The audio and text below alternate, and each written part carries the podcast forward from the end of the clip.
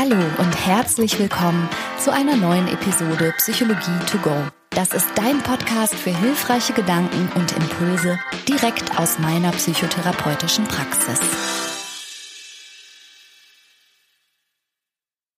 In dieser Woche geht's um Phobien, Panik und die generalisierte Angststörung. Heute eine hybride Podcast-Episode. Zum einen nehmen wir das hier gerade auf für die lieben Sisu-Kursi-Teilnehmer und Teilnehmerinnen, die sich auf dieses Video schon freuen, denn wir beantworten hier Fragen aus dem Kursi und zwar zum Thema Angst.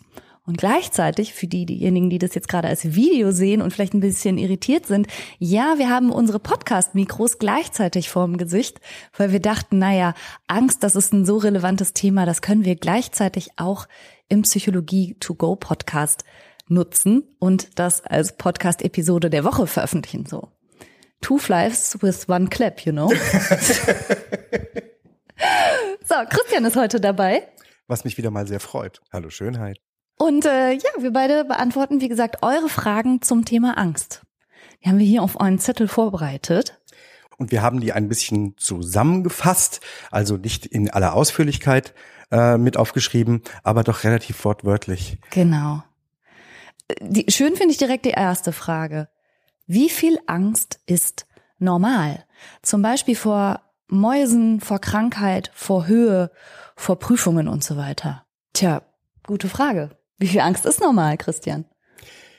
Also normal ist ja ein relatives Spektrum. Ne? Ihr Psychologen macht immer so eine Art Mitte in der Statistik und dann irgendwie 15 Prozent links, 15 Prozent rechts und alles dazwischen ist noch normal. Genau, normal mit Standardabweichung. Genau. Ja. So. Aber um das für sich selber zu überprüfen, also erstens, Angst ist eine Basisemotion. Und Angst zu haben ist auch völlig normal. Also es ist muss man sagen, eher ein kritisches Zeichen, wenn jemand überhaupt gar keine Angst hat. Hochgradig gefährlich. Eben. Also Angst ist ja schon das Gefühl, das uns warnt, das uns zu Vorsicht animiert, das uns zu Weitsicht animiert, dass wir nicht die ganze Zeit halsbrecherische Sachen machen. Und klar ist halt auch, dass wir definitiv die Nachfahren der ängstlicheren Zeitgenossen sind, die es immerhin bis ins geschlechtsreife Alter geschafft haben. Naja, der Mensch ist ja so in einer ähm, Dichotomie sozusagen äh, gefangen zwischen Neugier und Angst. Mhm. Und wenn der Urmensch früher sozusagen nah an die Klippe gegangen ist, um mal zu gucken, was da unten ist, dann ist der, der weit nach vorne gegangen ist, äh, möglicherweise abgestürzt und konnte seine Gene nicht weitergeben. Aber vielleicht war er auch der, der neues Land entdeckt hat und ja. bessere Nahrungsgründe gefunden. Ja, also auch Neugier kann ein evolutionärer Vorteil gewesen sein oder bis heute sein, aber Angst ist definitiv auch eine unglaublich schützende Komponente und Angst haben wir ja auch mit letztlich allen Lebewesen gemeinsam. Angst ist einfach etwas, was uns das Leben und den Arsch rettet, um das mal ganz deutlich zu sagen. Und deshalb ist ein angstfreies Leben tatsächlich nichts, was erstrebenswert wäre. Wir würden den ganzen Tag nur dumme Sachen machen. Und gefährliche Sachen. Genau um ein bisschen abzuschätzen, was noch normal ist, aber das ist wirklich nur eine grobe Richtlinie, kann man sich überlegen, nimmt die Angst in meinem Leben im Vergleich zu meinem Umfeld und was ich so wahrnehme bei anderen Menschen einen sehr großen Raum ein. Bin ich sehr, sehr viel Zeit meines Alltages mit ängstlichen Gefühlen beschäftigt? Das kann man sich fragen. Und wird die Angst handlungsleitend? Insofern, als dass vielleicht die Angst bestimmt, was ich mache und was ich nicht mache und ich gar nicht das Gefühl habe, ich entscheide, sondern die Angst entscheidet. Ja, verstehe. Mhm. Also, wenn man eine große Qual empfindet, letztendlich ja. durch die Angst mhm. und vor allen Dingen, wenn das dann inadäquat ist. Genau. Manchmal ist es ja sogar so, und gerade in dieser Frage, diese geschilderten Sachen, Angst vor Mäusen, Angst vor Krankheit, Angst vor Höhe, Angst vor Prüfungen, das sind ja Dinge, mit denen werden wir im Leben konfrontiert, auf jeden Fall. Und wir wissen auch, dass andere Menschen davor vergleichsweise gar keine oder jedenfalls nicht so viel Angst haben. Und das ist auch noch so ein kleiner Hinweis, wenn man merkt, ich habe total große Angst und die lässt mich auch vieles vermeiden, was andere Menschen einfach tun und lässt sich in Kauf nehmen. Und mir ist gleichzeitig auch noch bewusst, dass das irgendwie irrational ist und irgendwie überzogen. Bei Höhe ist es zum Beispiel ein ganz tolles Beispiel. Und zwar Angst vor Höhe, vor Höhe allein Mhm. ist eine irrationale Angst. Die muss man nicht haben. Angst abzustürzen, Mhm. da gehört die hin. Und daher kommt die ja wahrscheinlich aus. Ja. Also am Rand äh, einer Klippe lang zu laufen, die tief ist, wo man sich verletzen könnte, Mhm. da ist die Angst völlig angebracht. Genau. Einfach nur irgendwo sicher und hoch zu stehen und die Höhe an sich macht die Angst nicht angebracht. Genau. Aber diese, diese, also, dass wir trotzdem vor bestimmten Sachen typischerweise mehr Angst entwickeln können als vor anderen, das hat auch wiederum eine kleine evolutionäre Komponente. Ja. Ähm, Und zwar sind es häufig Dinge, die tatsächlich unser Überleben gefährdet haben oder hätten gefährden können. Also ganz typisch ist Tierangst vor bestimmten Tieren. Schlangen, Mäuse, Spinnen, Spinnen. Mäuse, aber auch ähm, äh, Raubtiere, also Tiere mit Zähnen, Hunde zum Beispiel auch. Hundeartige, sagen wir mal. Ja, Äh, was interessant ist, weil ganz viele Menschen haben auch in unseren Breitengraden Spinnen- und Schlangenphobien. Ich gehöre zu den Schlangenphobikern. Obwohl das in unseren Breitengraden überhaupt keine Rolle spielt und es auch keine giftigen Spinnen oder Schlangen gibt. Jetzt kommt aber meine Schlangenphobie natürlich, ich weiß, wo die herkommt. gerade sagen, ja genau, ja genau. Ja, nämlich aus Finnland, wo man Angst haben muss, wenn man zum Klohäuschen geht in Flipflops. Es gibt hier schon Schlangen. Und da muss man immer mit so einem Stock äh, vor sich her, so wurde mir das als Kind beigebracht. Ich sollte immer im Gebüsch ruscheln, damit die Schlangen mich nicht fressen. okay. Jede Phobie hat vielleicht auch ihren Ursprung, aber manche Phobien werden nachweislich viel leichter gebahnt. Also da reicht ein Vorfall oder etwas, was einen irgendwie erschreckt oder so und man reagiert fortan auf diesen Reiz phobisch. Und interessanterweise sind das eben tatsächlich Reize, die evolutionsgeschichtlich, also in der Menschheitsgeschichte tatsächlich mal eine Rolle gespielt haben. Zum Beispiel bei Ratten sagt man, das waren vielleicht äh, Parasitenträger, also da, wo Das viele waren ja Ratten waren. Parasitenträger, ganz genau, klar. und dass das auch der Grund ist, warum Menschen vor Ratten so Ekel empfinden häufig und vor Hamstern nicht. Also ist ja, Ja, spannend, ist ja, ne? ist ja nicht logisch. Ja. Ne? Aber es gibt ja auch wirklich aggressive Ratten. ja, also es auch gibt das. ja, es ja. gibt ja Berichte von Ratten, die auch mal.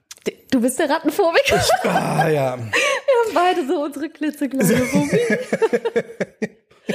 ja, äh, das ist übrigens eine Gruppe von Erkrankungen, die phobischen Ängste, die tatsächlich sehr, sehr, sehr viele Menschen kennen. Also ich glaube, fast zehn Prozent aller Menschen haben irgendeine Phobie. Höhenphobie, irgendeine Tierphobie. Ach, und eine spannende, spannende Sache, da gibt's auch noch eine Frage zu.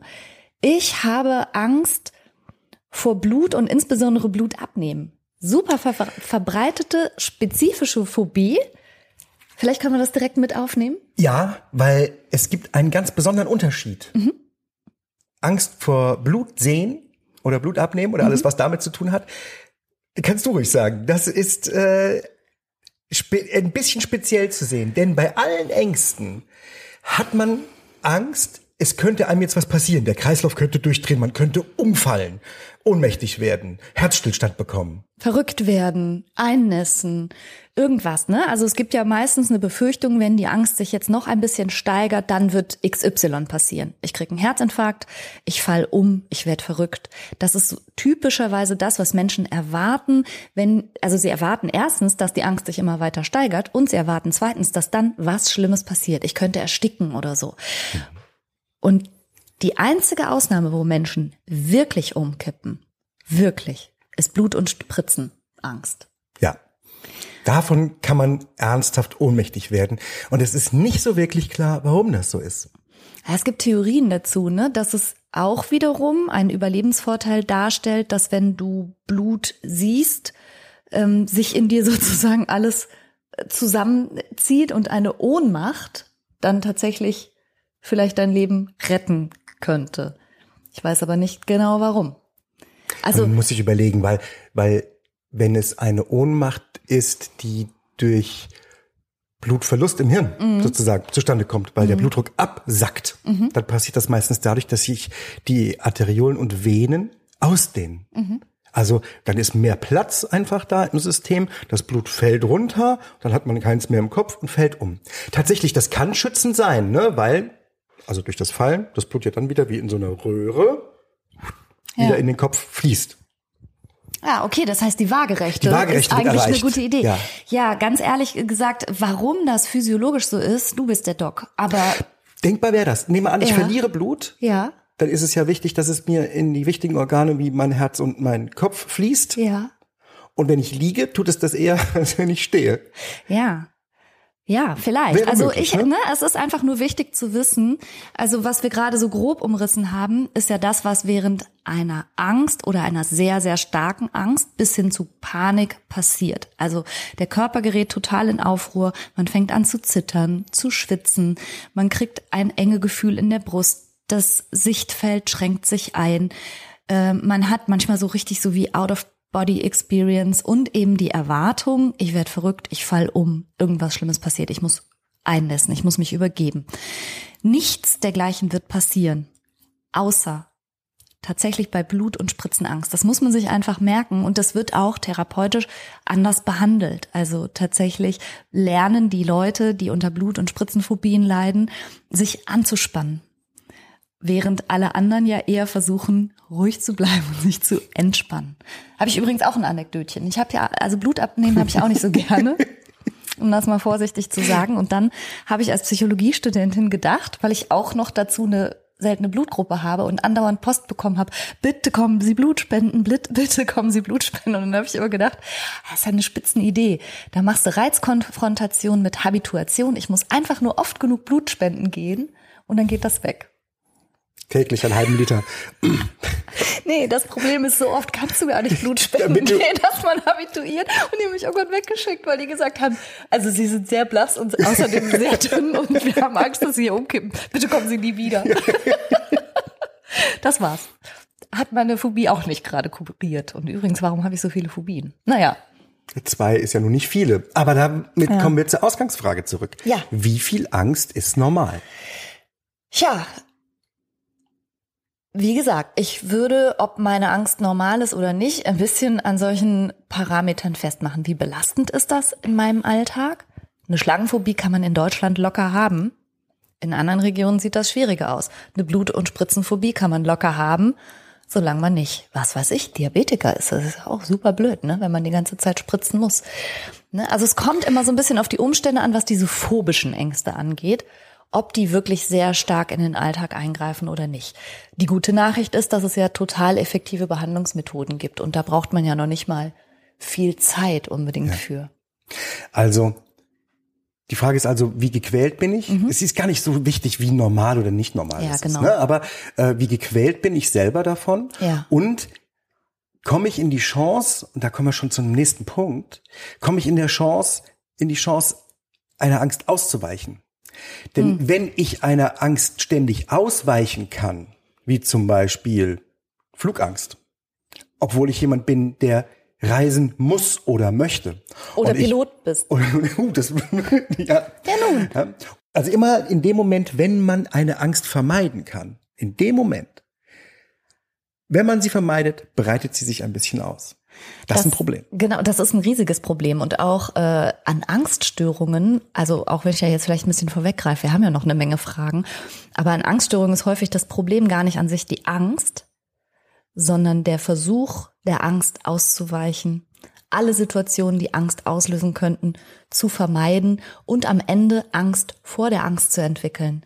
Das ist häufig die Krux und das ist häufig das, was aus unserer Sicht ja viel störungswertiger ist als die Angst an sich. Angst ist eine Basisemotion, die ist kein Problem, sondern wie man damit umgeht, ist das Problem.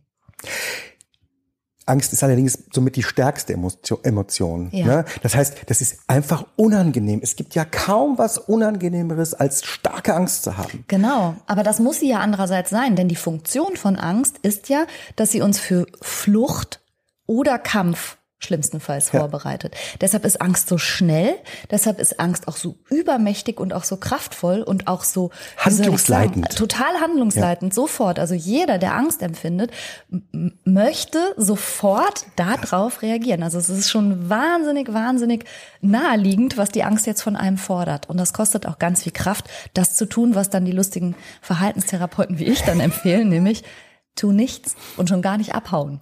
Das ist schwer. Das ist schwer, aber die Ja. einzige Möglichkeit. Yes. Aber kommen wir gleich noch drauf? Kommen wir oder? gleich noch. Ja, Ja, okay. wahrscheinlich. Was haben wir denn hier noch für Fragen? Hm, was haben wir? Gibt es das Gegenteil von Vorfreude, also zum Beispiel Anspannung? Das Gegenteil von Vorfreude könnte das an, also Vorfreude zum Beispiel auf einen Urlaub und dann angespannt sein am Ende des Urlaubs. Das haben wir deshalb da rein sortiert, die Frage, weil ich glaube, das Gegenteil von Vorfreude könnte man jetzt sagen, ist Vorsorge. es ist vorgezogene Sorge tatsächlich. Und das haben wir deshalb in, in die Fragen mit den Angststörungen reinsortiert, weil es so etwas gibt im weiteren Sinne, eine der großen Angststörungen, also eben haben wir über Phobien gesprochen, eine weitere große Gruppe an Angststörungen ist die generalisierte Angst. Und das ist so etwas, was man vielleicht wie eine Sorgenkrankheit bezeichnen könnte. Da gab es eine extra Frage so, ne? Was, da hat jemand gefragt, was ist eine generalisierte Angststörung? Ah ja, stimmt, äh, steht direkt drunter. Was ja. ist generalisierte Angst? Ja. Genau. Generalisierte Angst bedeutet, dass die Angst nicht andauernd diese Qualität erreicht, die wir gerade beschrieben haben. Ne? Also dass der ganze Körper in Mitleidenschaft gezogen ist, dass man einen unglaublich starken Fluchtimpuls hat, dass man denkt, ich werde ohnmächtig oder wahnsinnig oder ich krieg einen Herzinfarkt. Also dieses, dieses Panikartige hat die generalisierte Angststörung gar nicht unbedingt, sondern das ist eher sowas wie eine konstante Unruhe, Nervosität, Besorgtheit, ein sorgenvolles in die Zukunft gucken. Es geht häufig darum, dass man sich Gedanken macht, etwas könnte passieren. Jemand ja. könnte einen Unfall erleiden. Einer meiner Lieben könnte äh, etwas Schreckliches erleben. Ihr lest das manchmal äh, vermehrt in den sozialen Medien, da steht dann immer Anxiety. Das mhm. ist so in, in aller Munde. Und äh, im deutschen Sprachgebrauch vielleicht am besten übersetzt tatsächlich mit Ängstlichkeit und ängstlich kann man sein, auch das ist normal, immer wieder mal. Aber wenn das so ein Dauergefühl wird, ne, wie du beschreibst. Ja. Das ist wirklich, muss man sagen, eine andere Klasse von Angststörung. Auch unglaublich quälend, aber die Betroffenen wissen häufig noch nicht mal, dass sie eine Angststörung haben, weil es eben nicht diese Qualität von panischer Angst annimmt und weil es häufig von so körperlichen Komponenten ganz viel begleitet ist. Also wirklich nervöse Unruhe, ähm, Reiz, Darmsyndrom, ja, äh, ständig unruhiger Bauch, ständig irgendwie so ein bisschen zitterig. Und die Leute vermuten häufig nicht, dass das eine Angststörung wäre. Was sie allerdings häufig machen, ist, weil sie ja in stetiger Sorge sind um ihre Lieben und um ihre Familie. Und ach Gott, ach Gott, was könnte nicht alles sein? Dass sie zum Beispiel ganz viel Rückversicherungsverhalten von anderen Menschen fordern. Viel Telefonkontakt, mehrfach täglich, das auch einfordern. Auch ernsthaft sowas verlangen wie ruf an, wenn du gut angekommen bist, weil sie wirklich ansonsten konstant Unruhe und Sorge empfinden. Und wenn die Strecke lang ist, am besten ruf jede Stunde mal an, ob du gut ja, vorankommst, ja, ja, genau. ob auch nichts passiert ist. Ja, genau. Und das ist also es hat auch Überlappungen, natürlich, so wie alle, äh, alle Angststörungen auch Überlappungen haben können zu, äh, zu einer depressiven Störung, auch zu bestimmten Arten von Persönlichkeitsstörungen. Ist das bei der generalisierten Angststörung manchmal ein bisschen tricky zu diagnostizieren oder rauszufinden, dass jemand das hat? Aber ein Zeichen ist eben dieses konstante, nervös, ängstliche Besorgtsein um die Gesundheit und um die Unversehrtheit, aber eben nicht im Sinne einer hypochondrischen Angst, wo es wirklich um konkrete gesundheitsbezogene Ängste geht, sondern eher so ein allgemeines, ach Gott, ach Gott, ne? Was könnte alles Was passieren? Was könnte alles passieren? Und die Wahrheit ist ganz viel. ja, naja, die Wahrheit ist, es kann ganz viel passieren. Und das ist aber genau das, was Menschen mit einer generalisierten Angststörung nicht hören mögen, die hätten gerne am liebsten Planbarkeit, Sicherheit, Vorhersehbarkeit, äh, äh, ne, einigermaßen alles im Safe Space zu haben. Und das gibt es nicht. Das gibt ein menschliches Erwachsenenleben nicht her. Und mit dieser Unkalkulierbarkeit auszuhalten zu leben, das ist therapeutisch letztlich das Ziel bei der generalisierten Angststörung. Machen wir mal ein Beispiel. Also, was ja recht häufig ist, ist, bitte ruf an, wenn du gut angekommen mhm. bist oder sag mir Bescheid, wenn du gut auf der Autobahn gelandet bist oder sowas. Melde dich die ganze Zeit, möglichst. Und was sag ich dazu? Wirst du schon hören, wenn was war. Ja. So. ich bin so grausam. Sag ja, du, die schlechte was, Nachricht erreicht dich viel schneller. Was, was passiert in Wirklichkeit? Also der äh, oder die Betroffene hat ein unruhiges Gefühl, es ja. kommen Fantasien auf, dass etwas sein könnte. Diese Fantasie jetzt ist was Schlimmes passiert oder so, die ist ganz unangenehm, ist diesen Angstgefühl. Ja. Das Angstgefühl kriege ich weg, mhm. wenn ich Irgendwas anrufe, du, was mich beruhigt. Geht's dir gut? Genau. Und dann, ja, geht mir gut. Ja, Genau. dann ist in Ordnung. Genau. Aber das hält natürlich nicht ewig an, sondern nur bis zum nächsten Anlass. Und dann muss ich wieder jemand haben, der mich beruhigt. Und es hat noch eine andere tückische Komponente, äh, ganz interessant. Der Professor Jürgen Heuer ist so im deutschsprachigen Raum die Koryphäe, wenn es um generalisierte Angststörung geht. Und er hat es als, ich glaube, als tückisches Gift bezeichnet, dass dieses Sorgen an sich eine komische Funktion gleichzeitig noch erfüllt, nämlich als würde sich das wie so ein schützender Mantel über die Leute legen, als hätte ich quasi etwas zu deren Sicherheit beigetragen, wenn ich mich sorge. Also als gute Mutter muss ich mich quasi sorgen und das ist natürlich nichts, was rational oder kognitiv zu begründen wäre, aber es fühlt sich so an, dass ich, wenn meine Kinder auf Klassenfahrt fahren, mich sorgen muss. Das ist mein Job als Mutter und als hätte das und das ist das Tückische, als hätte ich da wirklich auch noch was zu ihrer erhöhten Sicherheit beigetragen. Aber das geht ja in Richtung magisches Denken. Ja, richtig. Und deshalb sage ich auch, es hat so viele Überlappungen. Das ist eine interessante Angststörung, die generalisierte Angststörung, weil sie Überlappungen hat zu dem, was wir als magisches Denken bei der Zwangserkrankung denken, kennen. Da kommt man jetzt so, ne, so nach und nach dahinter.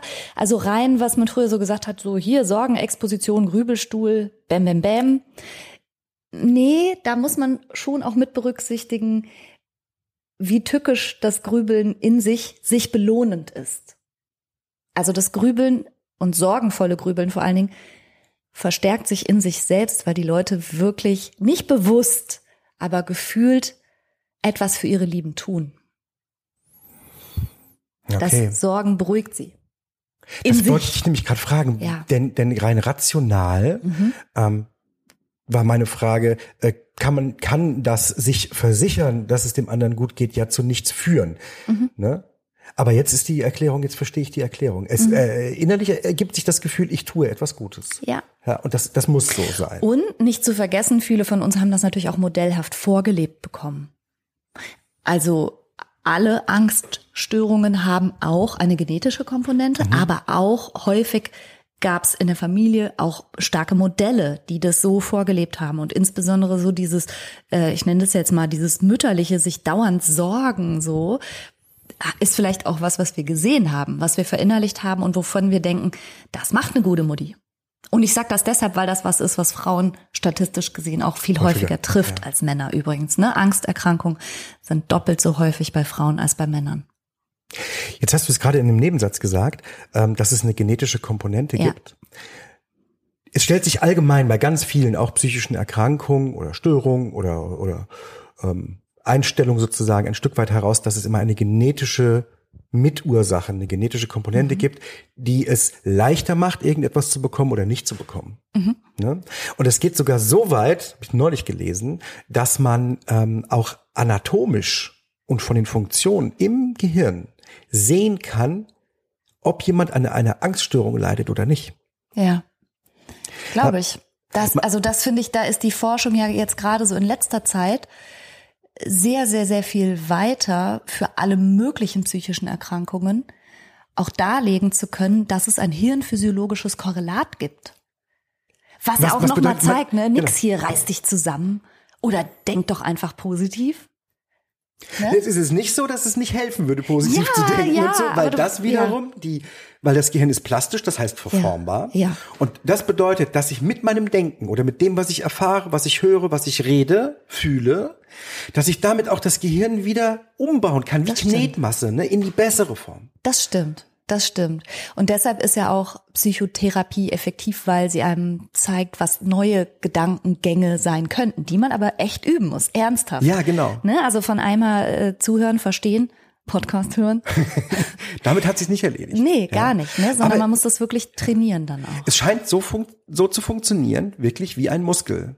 Mit dauerhaft das Gleiche machen, werden manche Regionen stärker im Gehirn, Mhm. messbar, im Bild tatsächlich richtig messbar, größer oder kleiner. Und wenn man es vernachlässigt, das Gegenteil Genau. jeweils. Ja. Spannend. Also ja, Angststörungen haben eine genetische Komponente, mit Sicherheit aber eben auch eine modellhaft erlernte Komponente. Auch die Phobien. Also wenn, wenn der Papa bei einer Maus im Wäschekeller auf die Waschmaschine springt, ich guck niemand Bestimmtes an. Dann kann das sein, dass man das als Kind auch verinnerlicht. Ich bin gar nicht stark genug, um auf eine Waschmaschine zu springen. Mm. aber mh, Ratten und Mäuse sind nicht so meins. Ja, I know. Das heißt aber nicht, dass ich mich dem nicht aussetze. Ich fange die, lass die frei. Ja, ja, stimmt schon. Ja, mit spitzen Fingern halt. Ja. Guck mal, wir haben hier noch eine Frage und die bezieht sich jetzt sozusagen auf die dritte große Klasse der Angststörung. Also wir hatten über Phobien gesprochen, über die generalisierte Angst und dann gibt es noch die Panikstörung. Und hier ist eine Frage. Hallo Franka, mich würden Tipps für eine akute Panikattacke interessieren. Ähm, do nothing. ja, klingt, ich weiß, klingt grausam, aber warte, lass uns vielleicht erstmal klären, was Panik äh, überhaupt ist. Okay. Panik ist das Maximalgefühl der Angst, sage ich. Genau, also wird recht inflationär benutzt, der Begriff. In, äh, Im allgemeinen Sprachgebrauch wird Panik verwendet für jede Art von Anspannung und Unruhe. Huh, ich gerate Oh, in Panik. Panik. ja, manchmal auch so ein bisschen ausgestaltet, um eine Dramatik zu erzeugen. Aber jetzt im therapeutischen Sprachgebrauch bezeichnet man als Panik wirklich das Maximum an Angst, was wir ja eben schon angerissen hatten. Also mit mein, mein Herz bummert, ich habe ein enge Gefühl in der Brust, ich habe Puddingbeine, ich fange an zu zittern, ich fange an zu schwitzen. Ähm, und habe Gedanken von, wenn das nur noch ein Quäntchen mehr wird, dann klinke ich aus. Im Sinne von, ich sterbe oder ich werde ohnmächtig oder ich werde verrückt. Zwei körperliche Symptome noch. Ja. Ähm, das schnelle Atmen, Ja. das kommt dazu. Problem. Mhm. Ähm, und aller, vor- ähm, aller Wahrscheinlichkeit nach auch das, was man von außen nicht sehen kann, eine Minderdurchblutung des frontalen Kortex, unseres, okay. unseres Denkhirns, Ja, unseres rationalen Hirns. Genau. Äh, Wo du gerade sagst, von außen sichtbar. Ich habe ja schon mehrere Menschen auch ähm, in der Therapie begleitet und zum Beispiel Reizkonfrontation mit Menschen gemacht. Von außen siehst du häufig gar nichts. Das ist wirklich krass, dass Menschen neben mir stehen und ich nehme schon wahr, die sind jetzt irgendwie starr. Aber es ist von außen nicht so richtig wahrnehmbar, was für ein unfassbarer Tumult gerade im Inneren los ist. Das ist schon bemerkenswert. Ne, also Leute im Umfeld merken im Zweifelsfall nichts davon, wenn jemand gerade eine ausgewachsene Panikattacke erleidet. Und das ist das, was wenn Therapeuten von Panik sprechen, Therapeuten meinen. Das Vollbild ist eben all dieses körperliche Tohuwabo mit Todesangst unter Umständen. Und das ist ein wahnsinnig, wahnsinnig unangenehmer Zustand, wirklich schwer auszuhalten. Wenn man dem auch sozusagen nichts entgegenzusetzen hat. Es ist der gleiche Zustand, den man hätte, wenn Urmensch der Tiger hinter einem im Gebüsch Todesangst, entsteht. ja, genau, ja. Weil was passiert, wenn hinter einem der Tiger ist? Man muss jetzt gleich körperliche Höchstleistung Ja. vollführen. Man muss rennen mit allem, was der Körper hergibt, was die Muskulatur rein physikalisch überhaupt machbar werden lässt. Und was braucht man dafür? Man braucht eine gute Durchblutung der Muskulatur. Ja. Deswegen muss der Blutdruck steigen und die, das Herz muss schnell gehen. Mhm. Man braucht viel Sauerstoff in den Muskeln. Ja, Deswegen genau. muss man ganz schnell atmen. Man wird gleich super heiß werden, denn die starke körperliche Anstrengung sorgt dafür, dass die, dass die Temperatur im Körper steigt. Ja. Und das muss abgekühlt werden. Deswegen muss man anfangen zu schwitzen. ja. Und wenn man, während der Tiger hinter einem her ist, an eine Weggabelung kommt, dann soll man nicht lange überlegen, wow, nehme ich den linken Weg, nehme ich den rechten Weg, was wäre besser, geht's da steiler, wie läuft es? Und dann wird man nämlich langsam, sondern man soll ohne Hirn einfach entscheiden, einfach weiterrennen. Das heißt, höhere kognitive Funktionen werden total ausgebremst. Das ist übrigens das Blöde, weil, das, weil der Begriff Prüfungsangst ja schon fiel. Ganz blöd, wenn man sehr starke Prüfungsangst hat, weil die ja tatsächlich die Fähigkeit zu konzentriertem und ruhigem Nachdenken sehr bremsen kann. Also bis hin zu, und das ist, glaube ich, der Worst Case, den Leute dann auch befürchten, aber auch allein dieses Blackout erleben. Kann ich das erzählen? Klar kannst du das erzählen. War meine Physikumsprüfung. Mündliches Physikum. Blackout und ich bin mutistisch geworden. Ich konnte nicht mehr sprechen. Bei mir war es in Ganz der einfache Abi-Prüfung. Fragen gefragt worden, ich konnte nicht mehr sprechen. Genau, bei mir war es in der Abi-Prüfung so, aber die waren lieb, meine Lehrer. Die haben mir Zeit gegeben, ich konnte mich kurz beruhigen und nochmal einsteigen. Und äh, auch im Studium die Statistikprüfung. Ich habe da drauf geguckt, der hat mich was gefragt, ich habe ihn angeguckt, ich konnte nicht antworten und es war eine Frage wie zwei plus zwei. und ich habe gesagt, tut mir So. leid und bin aufgestanden und rausgegangen. ich konnte nicht. Also ja, haben wir beide Ja, auch erfahren. ja, ja. Hast du auch ansonsten mal eine Panikattacke gehabt? Habe ich auch schon mal gehabt. Ich auch. Tatsächlich. Also es zählte nicht unter Panikstörung, dafür war es zu selten. Ne? Um eine offizielle Panikstörung zu haben, muss man die so und so oft in der und der Zeit haben. Ähm, aber ja, Panikattacke. Und zwar paroxysmale Angstattacke. So ganz klassisch aus dem Nichts heraus, wie das ganz häufig der Fall ist. Aus völliger Ruhe. Und man sagt, wenn die Gedanken frei flottieren, also wenn die Gedanken so vor sich hinschweifen und man aber gar nicht weiß, worüber man jetzt nachdenkt, wenn was Langweiliges ist. Typisch auf langen Autobahnfahrten oder beim Stricken oder Fernseher. Fernsehen, langweilige Serie, nichts Spannendes. Und das ist aber, glaube ich, das, was die Leute total aus den Schuhen haut. Es gibt ja diese, diese anlassgebundenen Ängste oder wo man weiß, das und das kann bei mir Angstgefühle auslösen. Also Tunnel, Höhe, ähm, Zahnarzt, Prüfung, bestimmte Tiere, was weiß ich, Fahrstuhl. Da weiß man, was die eigenen Auslöser sind, die dazu in der Lage sind, einem auch ordentlich Angstgefühle zu machen. Ganz widerlich ist die sogenannte Panikstörung, wo einen das trifft wie aus heiterem Himmel. Manchmal auch nachts. Du wirst wach, Wach und hast eine Panikattacke und das ist natürlich unfassbar erschreckend und das ist auch das, womit dann Leute in die Notaufnahme fahren. Ja, häufig, weil ganz sie wirklich häufig. denken, okay, ich habe einen Schlaganfall oder einen Herzinfarkt oder irgendwas und völlig irritiert sind, dann zu erfahren, sie haben nichts. Das kann man dann kaum glauben. In dem Moment, genau, in dem Moment kann man das nicht glauben. Ähm, später, dann in der Notaufnahme häufiger. Ich habe das also, äh, wenn ich in Krankenhäusern bin ähm, mit einer angeschlossenen Notaufnahme, dann wird äh, bei sowas erst immer der der Internist gerufen, wenn jemand kommt, hat, hat was am Herzen, kriegt keine Luft, ist panisch, hat enge Gefühle, enge Gefühle in der Brust, kann ja Kann, was Schlimmes sein, ja, ne? kann. tatsächlich. Ähm, und dann wird ein EKG gemacht, dann wird nachgeschaut, wird Blut abgenommen. Im Blut ist nichts, im EKG, das EKG sieht normal aus, alles okay. Und dann wird der Psychiater gerufen, spätestens dann, um zu sagen, okay, ähm, ist das jetzt eine Panikattacke? Und Ja. ja, es, das ist wirklich häufig, Ja. wenn einen sowas ereilt, sehr, sehr unangenehm. Weil man wirklich das Gefühl hat, oh, gleich muss sterben, mein Herz macht irgendwas. Manchmal gibt es auch sogenannte Palpitationen, heißt das. Das heißt, das Herz überschlägt sich so. so, so blum, blum, blum. Normalerweise fühlt man ja sein Herz nicht. Und in den Momenten kann es aber sein. Ja. Ja, kurze Palpitation, vielleicht eine kleine Rhythmusstörung. Erstmal unerheblich. Man, man fühlt es im Hals, schlägt bis da oben hin. Und das macht große Angst. Ja, klar. Und dauert interessanterweise nicht so wahnsinnig lange. Die meisten sind es schon wieder los, wenn sie in die Notaufnahme kommen, wenn sie da eintreffen. Ja, das ist aber auch nochmal ein ganz wichtiger Hinweis, weil natürlich ist das total erschreckend. Und natürlich, wenn man das zum ersten Mal erlebt, denkt man, jetzt hat mein letztes Stündlein geschlagen. Vor allen Dingen, wenn man keinen Anlass kennt und sowas vorher noch nie hatte. Es ist ganz wichtig zu wissen, dass diese ausgewachsenen Panikattacken in der Regel 12 bis 20 Minuten dauern. Und es ist außerdem wichtig zu wissen, dass diese Art von Angst sich nicht ins Unermessliche steigert, steigert, steigert. Und das ist ja eben die Angst, die dahinter liegt, wenn man denkt, so mein Herz setzt auch irgendwann aus oder ich werde ohnmächtig werden oder sterben, weil man eben denkt, dass diese Angst, die, die geht so ins Unermessliche. Das ist nicht der Fall, sondern die erreicht ein Plateau, auf dem bleibt die, das ist unangenehm.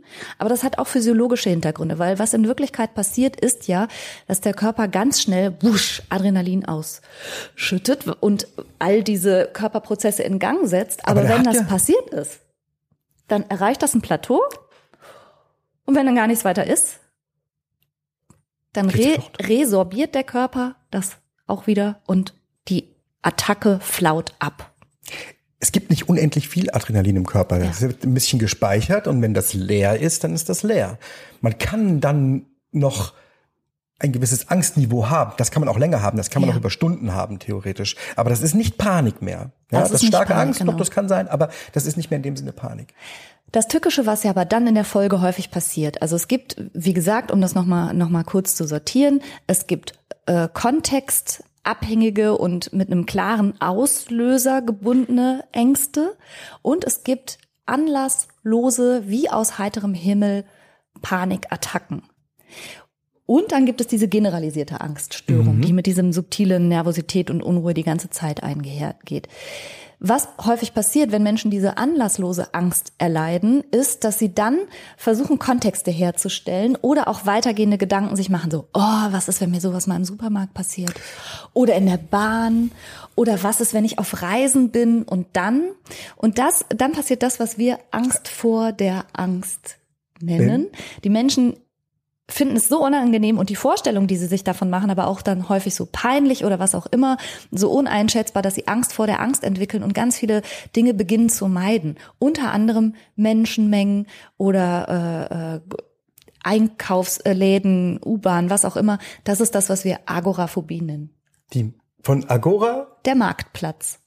Das ist Platzangst. Häufig wird das verwechselt. Mit Platzangst ist Mit nicht Klaustrophobie. genau. Platzangst ist nicht Raumangst. Also Platzangst heißt nicht, ich werde in eine enge Kiste gesperrt und darin habe ich Platzangst. Nein, darin hast du Raumangst. Platzangst bedeutet auf weiten Marktplätzen eine Agoraphobie zu haben. Und da sind dann häufig Menschenmengen und sowas auch ja. mit gemeint. Wo ich keine und, Hilfe bekomme oder genau, wo es genau. peinlich wird. Genau.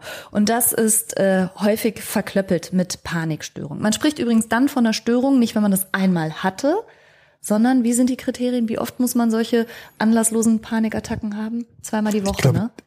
Ich glaube, dreimal in vier Wochen ist es Minimum Oder so, sozusagen. ja. Also da gibt es Kriterien, die ich nicht auswendig kann, ja, ab wann man sicher. wirklich von einer Panikstörung dann spricht. Aber selbst wenn man das einmal im Monat hat, ist es so unangenehm, das möchte man wegkriegen. Aber genau, kommen wir doch noch mal zurück zu der Frage. Ich hätte gerne Tipps. ähm, tatsächlich ist der wichtigste Tipp der schwierigste und ich weiß, wie gesagt, das klingt grausam, aber mach nichts. Eine Panikattacke ist nicht gefährlich. Sie schädigt den Körper nicht. Und auch wenn es sich ganz anders anfühlt, wird man weder sterben noch umkippen noch einnässen noch sonst irgendwas in Klammern, außer Umkippen bei der Blut- und Spritzenangst, Klammer zu. Ansonsten nichts. Dem Körper passiert gerade, auch wenn es sich anders anfühlt, nichts Gefährliches. Der kann das aushalten, der ist dafür gebaut. Ganz wichtig ist aber genau nicht, wenn möglich, aus der Situation, in der man gerade ist, wegzurennen, weil damit hat man quasi den Fehlalarm den das Gehirn gerade gestartet hat, denn nichts anderes ist das. Du bist alarmiert und in Todesangst und sollst auf Flucht und Kampf vorbereitet werden, obwohl es nichts zu kämpfen und nichts zu fliehen gibt. Und solange dir das quasi bewusst ist, ich sitze hier gerade auf meiner Couch, ich habe hier nichts zu kämpfen oder zu fliehen, tu auch nicht so, als wär's so. Renn nicht weg, weil das quasi den Fehlalarm bestätigt und jetzt quasi übersetzt dein Gehirn dann denkt, guck mal gut, dass ich sie gewarnt habe. Habe ich sie gerade genau, nochmal gerettet. Genau. Ne? Also diese, dieser Fluchtimpuls und dieser Vermeidungsimpuls ist das, was am Ende das ist, was auch in der Therapie behandelt wird. Gar nicht die Angst. Angst kann man nicht wegtherapieren. Man kann aber Vermeidung, die das Ganze nämlich aufrecht erhält, und da kommt man dann in so Teufelskreise rein, von äh, die einem hinterher das ganze Leben versauen können, weil man an nichts mehr teilnimmt, nirgendwo mehr hingeht und schlimmstenfalls die eigene Wohnung nicht mehr verletzt, weil man sich nur da leidlich sicher fühlt. Das kann ganz, ganz, ganz schlimme Züge annehmen. Und deshalb ist Vermeidung das, was man am besten gar nicht erst startet. So ist es. Mein Lieblingsvergleich ist immer, ähm, eine Angst bekämpfen ist wie ein Wildpferd zu reiten. Und das machen wir alle täglich. Da wissen wir Bescheid. Das heißt, da weiß das, auf das Wildpferd drauf und dann wird es unangenehm. Dann tut einem so richtig dahinter weh. Das ist anstrengend, das tut weh, das, das ist, das möchte man nicht. Aber irgendwann hört das Wildpferd auf. Ja. Ja, es gibt einfach auf und wird ruhig und dann ist es sozusagen zugeritten. Ich bin kein Reiter, weiß nicht, ob die Begrifflichkeit richtig ist, aber es hört dann einfach auf und so ist ja. es mit unserem Gehirn auch. Das hört auf. Das hört Wenn auf. ich Angst vom Aufzug fahren habe und zwei Stunden Aufzug fahre und dabei von mir aus auf den Boden fall und schreie und schwitze und hab Angst und so weiter. Ich höre aber nicht auf. Dann sagt mein Gehirn irgendwann, ja gut, äh, brauche ich jetzt auch nicht so Stress zu machen, wenn der sowieso nicht auf mich hört und sowieso nicht macht, wie ich sage und mich nicht beruhigt. Aber ist auch nichts Schlimmes passiert. Ist auch nichts Schlimmes passiert. Dann, dann lasse ich es einfach. Ja, letztlich geht es ja bei der bei der Therapie von Angststörungen grob immer darum, die Menschen zu ermächtigen, sich der Angst zu stellen. Man sagt ja immer, der Weg raus aus der Angst geht mitten durch. Nein, es gibt keine Shortcuts. Nein, es gibt nichts, was äh, ja, was einen drumherum kommen lässt und dann ist man die Angst einfach irgendwie los, sondern der Weg geht mitten durch. Aber natürlich gibt es so ein paar kleine Sachen, die man schon berücksichtigen kann. Zum Beispiel, weil du die Atmung angesprochen hattest. Die Atmung wird in der Panikattacke häufig recht oberflächlich und da liegt manchmal so ein bisschen äh, ein kleiner Tipp drin. Versuch, trotz dass sich das gerade ekelhaft anfühlt, möglichst ruhig weiterzuatmen und die Ausatmung auch ein bisschen länger zu ziehen als die Einatmung und nicht in so eine Art äh, oberflächliche Hyperventilation zu verfallen, weil Weißt das dann- verschärft das Problem. Weißt du, was dann passieren kann? you tell me? Soll ich dir den genauen Mechanismus mal erklären? Nein. No, bitte ganz gut, grob, okay. ganz grob wenigstens. Also, es ist ja so, dass wir in unserer Lunge einen Teil CO2 haben, das atmen wir normalerweise ab, und einen Teil Sauerstoff oder Luft, ne? Und den atmen wir ein und auch ab. Sauerstoff wird übers Blut aufgenommen, CO2 vom Blut abgegeben. Und das passiert und unsere Atmung passt sich an, je nachdem, wie anstrengend was ist. Also wenn ich was Anstrengendes mache und viel Sauerstoff benötigt wird, atme ich auch schneller und mehr CO2 wird abgegeben. So. Wenn ich jetzt ohne Anstrengung viel atme, und das ist ja was bei, zum Beispiel bei einer Panik oder bei einer Angst passiert, das will uns ja zum Kämpfen vorbereiten, ne, und dann atme ich vorher schon schneller, noch bevor ich kämpfe, Und dann passiert aber nichts, sondern Genau. du stehst einfach. ja, dann atme ich zu viel von dem CO2 in meiner Lunge nach außen ab. Zu viel CO2 abgeatmet bedeutet, dass sozusagen im Blut Stellen frei bleiben, die, wenn das, wenn die Blutkörperchen in die kleinen Gefäße kommen, im Gesicht oder in den Fingerspitzen vor allen Dingen oder da, wo die Haut empfindlich ist, dass die dort ähm, Calcium aus dem Gewebe rausziehen können. Und das lagert sich dann mehr im Blut an. Und wenn Calcium im Gewebe fehlt, dann funktionieren Nervenzellen nicht mehr so gut. Und wenn die Nervenzellen nicht so gut funktionieren, dann machen die ein Fehlfeuer. Die funktionieren nicht oder feuern mehr oder weniger aus Versehen. Und dann hat man das Empfinden Es kribbelt. von Kribbeln.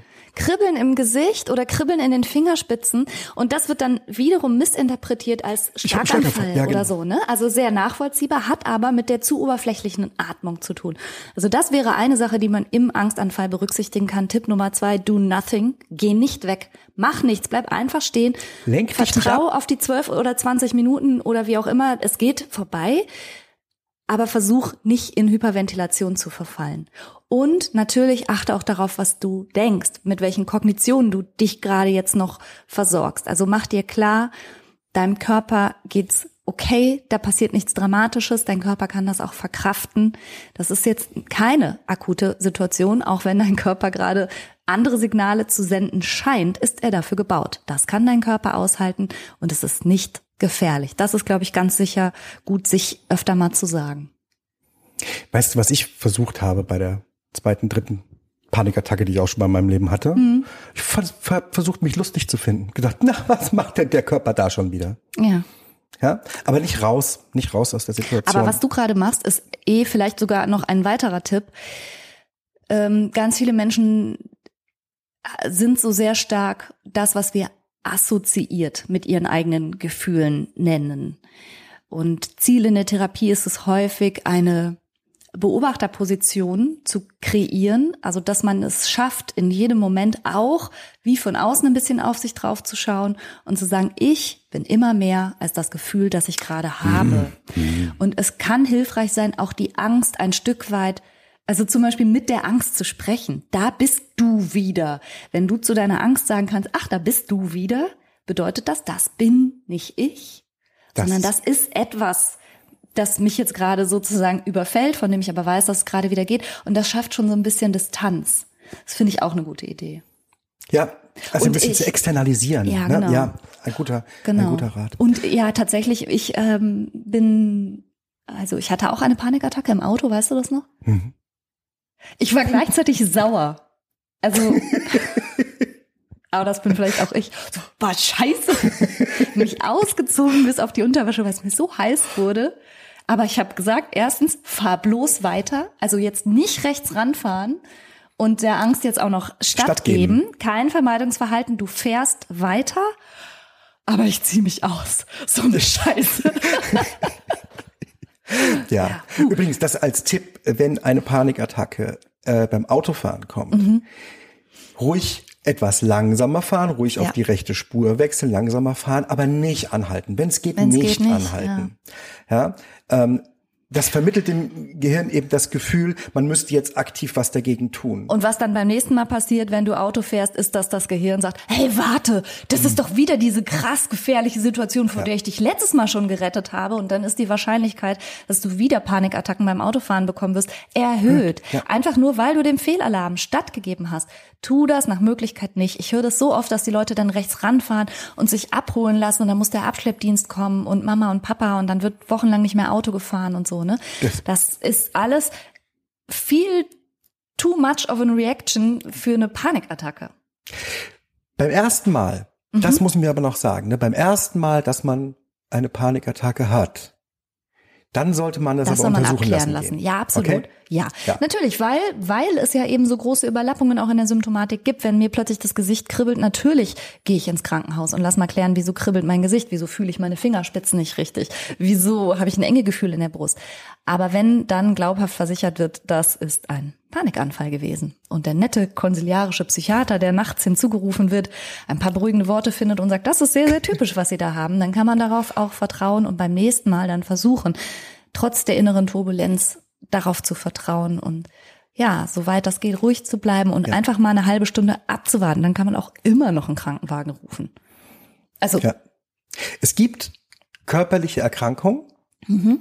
eher seltener Form, die sowas ähnliches simulieren können sozusagen. Eine, eine ganz spezielle, das wollte ich auch noch ja. loswerden. Ähm, das sollte im Rahmen einer Abklärung, habe ich eine Panikstörung oder nicht, auch gemacht werden. Und zwar, wenn so plötzliche ähm, adrenalinartige Überfälle mhm. kommen. Die gehen aber nicht unbedingt mit Angst einher, ne? sondern aber mit dem Gefühl, mit Herzklopfen, Bluthochdruck, ähm, Gefühl von Aufregung, ähm, auch körperlicher Anspannung. Dann kann man nachgucken, ob äh, die Nebenniere da beteiligt ist.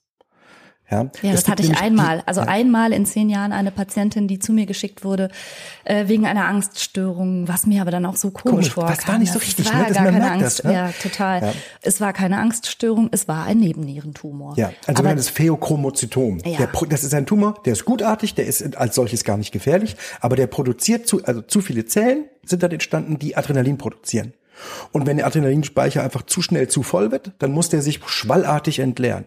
Und in dem Moment, wenn das ganze Adrenalin im Blut ist, dann kommt es zu den gleichen Symptomen. das so ist ähnlich. aber natürlich eher wirklich super selten. Sehr selten. Ne? Also das ist sehr wirklich selten. sehr, sehr, sehr selten. Ich habe das in den zehn Jahren einmal gesehen, aber und, ne, nur mal so darauf hingewiesen zu haben, womit es aber häufig Überlappungen gibt.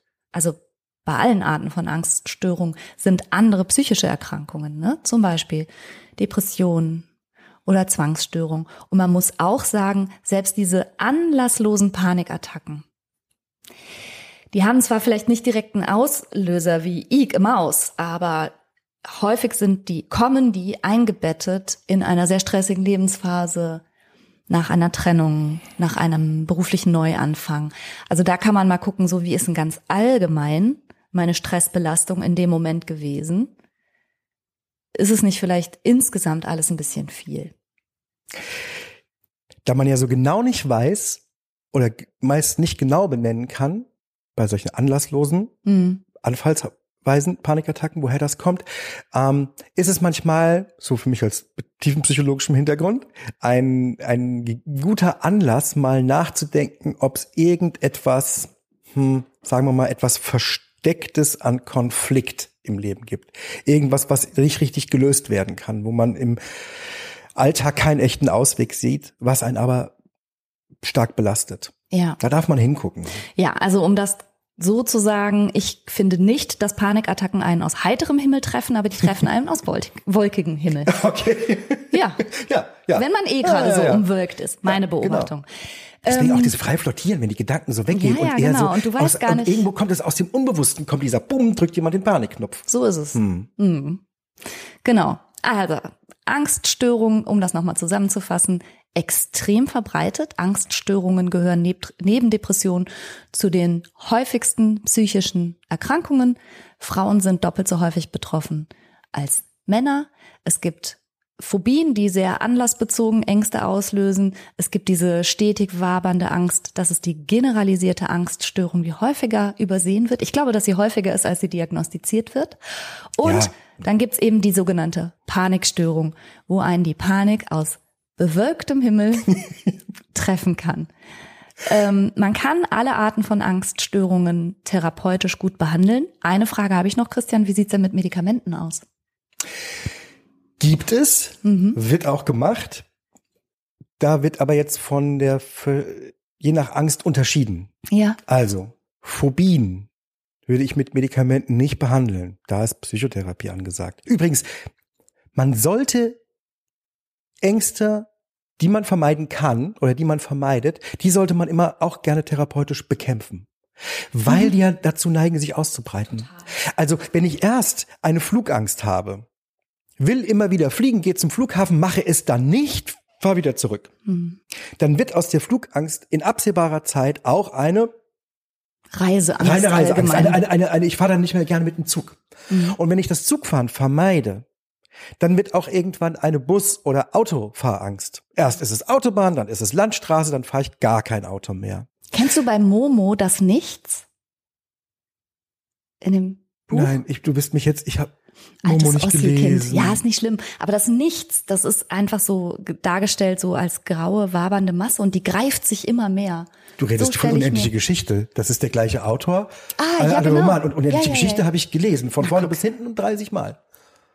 Ja. Da weißt du, was ich meine. Das Nichts, das sich einfach immer mehr Leben greift.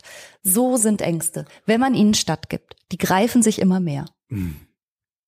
Oder? Gut, ja. ja Aber medikamentös, medikamentös, ja, sorry. Ja, ja, also ja, medikamentös bei Phobien, nein. Nein. Das, das ist ein Käse. Ähm, bei der generalisierten Angststörung, da gibt's durchaus Medikamente, mhm. die auch hilfreich sind. Was denn? Ähm, vor allen Dingen Antidepressiva. Ja. Ja. SSRI, Citalopram, S-Citalopram, SNRI, also Venlafaxin. Mhm. Es gibt auch neuere Medikamente, die jetzt noch nicht so populär sind, gehe ich jetzt erstmal auch nicht drauf ein, die hm, versucht werden, umso mehr man von der Hirnphysiologie jetzt versteht, mhm. langsam. Ähm, kann man machen. Ähm, prinzipiell da die generalisierte Angststörung auch Psychotherapie zugänglich ist, ja. würde ich das mindestens gemeinsam machen. Einfach aus dem Grund, ähm, ich bin ja als Arzt und Psychiater durchaus ein Freund von Medikamenten, aber wo es nicht sein muss, würde ich es auch lassen. Ja. Und äh, deswegen immer gemeinsam. Und was hältst du von sowas wie so starken Beruhigungsmitteln? Ja, wir nennen jetzt mal ja, keine Markennamen. Keine Markennamen, wir können mhm. Benzodiazepine sagen. Ja, genau. Ja? Also Benzodiazepine, Benzodiazepine werden insbesondere von Hausärzten meiner Beobachtung nach häufig großzügigst verschrieben, sobald jemand ein bisschen unruhig wirkt, was ich nicht so geil finde. Wie stehst du dazu? Bei der generalisierten Angststörung führt es auf Dauer dazu, dass sich die zuständigen Rezeptoren und die Neurotransmitter, nämlich GABA ist ein Neurotransmitter, der uns beruhigt, und die dazugehörigen Rezeptoren so umbauen, dass nach einer gewissen Zeit jeder Angst hätte, wenn er, wenn er das einfach nur nimmt. Wenn man ja. zwei Wochen Benzodiazepine nimmt in einer bestimmten Dosierung und die dann weglässt, haben wir alle sowas wie eine generalisierte Angststörung. Wir sind die ganze Zeit innerlich unruhig, nervös und ängstlich. Wenigstens, ja? wenn man nicht also, gerade auch, davon wird man nämlich sehr schnell, sehr abhängig und dann machen die Absetzeffekte noch ganz andere wilde Sachen, da kann man regelrecht Psychose erleben bekommen. Also ja, Delir kriegen. Benzos, ja, also mm. Benzodiazepine zu Behandlung von Angststörungen, nein. In einer Panikattacke extra nein, weil. Double no. ja, no, no, das, no, das no, passiert, no. Das, das passiert, das wird relativ häufig gemacht.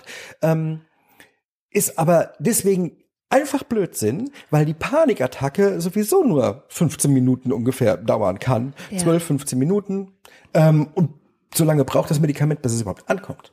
Ja, und aus therapeutischer Sicht jetzt wiederum, wenn, da, wenn es einem danach besser geht, wird sozusagen das Bessergehen nur auf das Medikament zurückgeführt und nicht darauf, dass man das selber jetzt durchgestanden hat oder dass der Körper sich alleine beruhigt hat oder oder. Ne? Also deshalb, wenn dann auch später der Therapieerfolg, ne, man kann ja irgendwann, wenn man was weiß ich, eine Hundephobie hatte und schafft das irgendwann wieder mal durch den Park zu gehen oder schafft das an einem angeleinten Hund vorbeizugehen oder so. Das sind ja auch Momente, wo man dann ganz stolz auf sich ist und merkt, wow, ich komme weiter, ich komme Schrittchen für Schrittchen aus der Angst raus, ich schaffe wieder viel mehr, denn Ängste können wahnsinnig, wahnsinnig lebenseinschränkend sein sein. Und das ist so wichtig auch für, die, für den therapeutischen Effekt, dass man merkt, ich kann das. Wenn man dann stattdessen aber nur denkt, ja, ja, das hat das Medikament gemacht, ist gibt's keinen Keine Therapieerfolg, keine ja. Selbstwirksamkeit, sondern man attribuiert den Erfolg auf das Medikament und wird am Ende womöglich noch abhängig von diesen sehr abhängig machenden Beruhigungsmitteln. Also no good. Es gibt Situationen, da können die durchaus sinnvoll sein, die funktionieren auch sehr gut und das macht auch so verführerisch. Also sie funktionieren sehr gut. Ähm, die Anwendung in, innerhalb einer Angststörung ist aber sehr kritisch zu sehen. Also wenn, dann bei eher generalisierter Angststörung und dann eher mit nicht abhängig machenden Medikamenten Genau. gehen tut das. Kann auch unterstützend sein. Ne? Also wenn jemand zum Beispiel große Schwierigkeiten hat, äh, das Haus überhaupt zu verlassen, um einen Therapeuten aufzusuchen, Ja. dann fängt man gerne mal mit einer Medikation an. Das wäre so eine Ausnahme. Da könnte auch mal ein langwirksames Benzodiazepin hilfreich sein, damit er wenigstens rauskommt äh, Zur Therapie. zur Therapie um Ja. eine Therapie Ja, zu machen. Aber, das übrigens, nur ganz kurz und sehr gezielt. Aber wo du es das gerade ansprichst, ne, und um auch nochmal klar zu machen, also Angststörungen können das ganze Leben aufessen. Das ist so. Angst essen Seele auf, Angst essen auch ganzes Leben auf. Und da bin ich ganz froh über diese neueren Entwicklungen, auch was Online-Therapiemöglichkeiten angeht, weil zur Therapie zu gehen erfordert ja schon so viel an ich muss raus, ich muss in einen, vielleicht in eine fremde Stadt, ich muss irgendwo hinkommen, wo ich vielleicht noch nie war, ich muss mich jemandem ausliefern, den ich noch gar nicht kenne, dann geht hinter mir die Tür zu und ich krieg schon Anfälle, weil ich in einem geschlossenen Raum mit geschlossenen Fenstern sitzen muss. Da so vieles nötig zu schaffen, um zur Therapie zu gehen, dass Therapie ganz lange für Menschen mit sehr, sehr stark ausgeprägten Angststörungen wie nicht erreichbar war. Und dafür gibt es inzwischen gut evidenzbasierte erforschte Online-Programme. Da kann man auch mal nach googeln. Ja. In. Be in Berlin gibt es übrigens Projekte, gibt es Aufsuchende für ag- agoraphobische Super Patienten. gut. Aufsuchende äh, Psychotherapie. Finde ich total gut. Ja. Ja. und sowas kann man natürlich auch online machen, ne? wenn man online einen Therapeuten findet, der einen dann da, äh, ja, wie auch immer, erstmal auf die Ferne betreut, bis man schafft, wieder ein bisschen mehr am Leben teilzunehmen. Okay, super. Gut. Haben wir Ähm, noch irgendwas vergessen? Na, ich würde es zusammenfassen. Mhm. Angst. Wie viel Angst ist normal? Viel. Viel Relativ Angst ist normal. Ist normal. Ängste sind zu bekämpfen.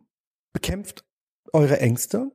Lasst ihnen nicht das Leben Aber nicht im bestimmen. Sinne vom Unterdrücken, sondern im Sinne von face it. Ja, genau. Also bekämpfen. Ganz viele Leute fragen uns ja als Therapeuten, ne, wie werde ich meine Angst los und wie kann ich die sozusagen unterdrücken? Nee, beides Nee, gar nicht. unterdrücken Beides nicht. No. Face it. gibt verschiedene Formen der Angst. Mhm. Davon im Grunde nur die eine, mit Medikamenten behandelbar. Wenn es lebenseinschränkend ist, wendet euch an Profis. Ja. Wenn das nicht geht, was häufig der Fall ist übrigens, auch Selbsthilfebücher, auch Beiträge im Fernsehen oder so, Ja. kann alles sehr hilfreich sein. Und Aber letztlich kümmert euch drum. geht's immer so um den einen zentralen Gedanken, den man, glaube ich, wirklich unbedingt verstehen muss. Die Angst schadet mir nicht. Und wenn ich ihr ausweiche, verschlimmere ich das Problem. Ja. Nicht ausweichen, nicht, never, nie. Wenn man das verstanden hat, kann man schon ganz viel auch selber in den Griff bekommen. Okay? Ja, Gut. So, das hat mir viel Spaß gemacht. mir auch. Jetzt äh, Frühstück. Lecker, lecker. bis nächste Woche, beziehungsweise diejenigen, die das jetzt äh, quasi live in der Community sehen, in der CISO-Community. Wir sehen uns natürlich, äh, wann immer ihr wollt, in der Community. Und unseren Podcast-Hörerinnen und Hörern sagen wir wie immer vielen Dank für die Zeit und das Interesse und bis nächste Woche. Bis nächste Woche. Tschüss. Outtake. Wollen wir es nochmal synchronisieren, schnell? Oder von mir aus. Eins, Fünf, zwei, vier, drei, drei, zwei, vier, eins. sieben. Voll gut. Ja, zählen kann ich in alle Richtungen und durcheinander.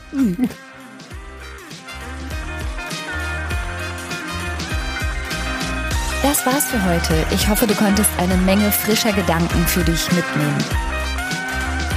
Mehr davon gibt's auch auf meiner Seite www.franca-ceruti.de